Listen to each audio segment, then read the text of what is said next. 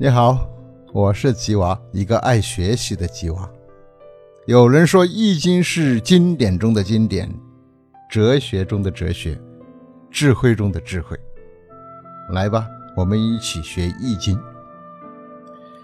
南怀瑾《易经杂说》的第一部分：敲门砖。中国人一般的观念，讲到《易经》就会想到八卦，想到八卦就和唱京剧、拉鹅毛扇。穿八卦道袍的联系起来，好像学了易经以后便可以天上知一半，地下全知道。究竟能不能达到这个程度，可是一个很大的问题。易经是不是包括了那么多东西？能不能知道过去未来？这是一个很有趣的问题。刚才提到了唱京剧，我们对易经从京剧《三国演义》中就可以了解到。中国京剧非常注重脸谱和服装，舞台上穿一件八卦道袍，我们现在看起来像是个妖道。实际上啊，八卦代表了最高的智慧，所以有人说《易经》是经典中的经典，哲学中的哲学，智慧中的智慧。这是我们自己站在本位文化的立场来推崇《易经》的一种看法。除此之外，我们看见京剧中的脸谱，有的在额上画一个太极图，这就是表征这位剧中人的头脑充满了智慧，上通天文，下知地理。从这种戏剧艺术的表现方面，就可以看到《易经》在中国文化上的地位被一般人重视的程度。这是往好的一方面看。往不好的一方面看呢，一提到易经，就有人联想起跑江湖、算命、看风水的那些算八卦的江湖术士。不管是哪一种看法，都表示我们自己对自己的文化认识还不够。今天我们开始研究易经，所要走的路线，因为大部分人从前还没有接触过，所以呀。我们在这里先要使大家知道怎么去读《易经》这一部书，先从怎么去认识它、怎么去了解它开始。至于深入的研究，有人研究了一辈子，也还没有搞清楚。包括我在内，研究了大半辈子，还跟一个初学的人差不多。实际上啊，要讲这一门学问，我自己也是战战兢兢的。觉得自己非常肤浅，没有办法向大家有一个完美的报告。不过有一点点可以提供给大家的，只能当做一块敲门砖而已。竭尽精微，我们现在呀说古人对《易经》的重视，《礼记》的《五经解》这样一篇文章里提到了《易经》这门学问，就说。竭尽精微，易之教也。据说这是孔子整理《易经》以后所做的结论，对《易经》下了这么一个评语。竭尽精微这四个字看起来简单，其实它的含义非常的广。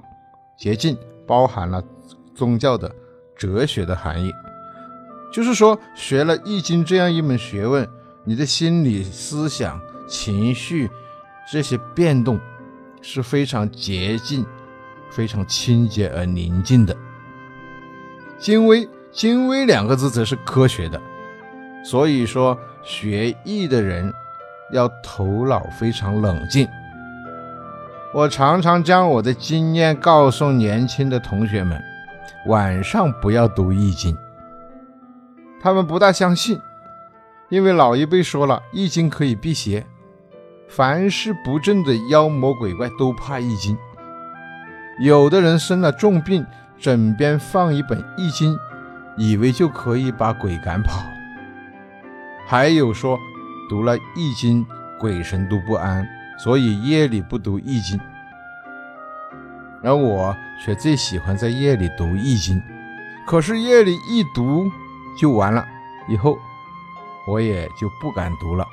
因为夜间一读易经，一夜不能睡觉，越研究越没完。一个问题找到了答案，同时又会发现一个新的问题，这样不断发现问题，发现新的道理，研究下去，不知不觉就到了天亮。所以啊，深深体会到古人所说的“闲坐小仓读周易，不知春去有多时”，就是说一个春天过去了都不知道，这样一幅情景。为什么时间过去了都不知道了？因为研究易经需要一个非常冷静的头脑，非常精密的思想，所以易之教是竭尽精微。这是孔子对易经的评价，有如此之严重。但是在五经解中，对易经也有反面的批评。怎么说的呢？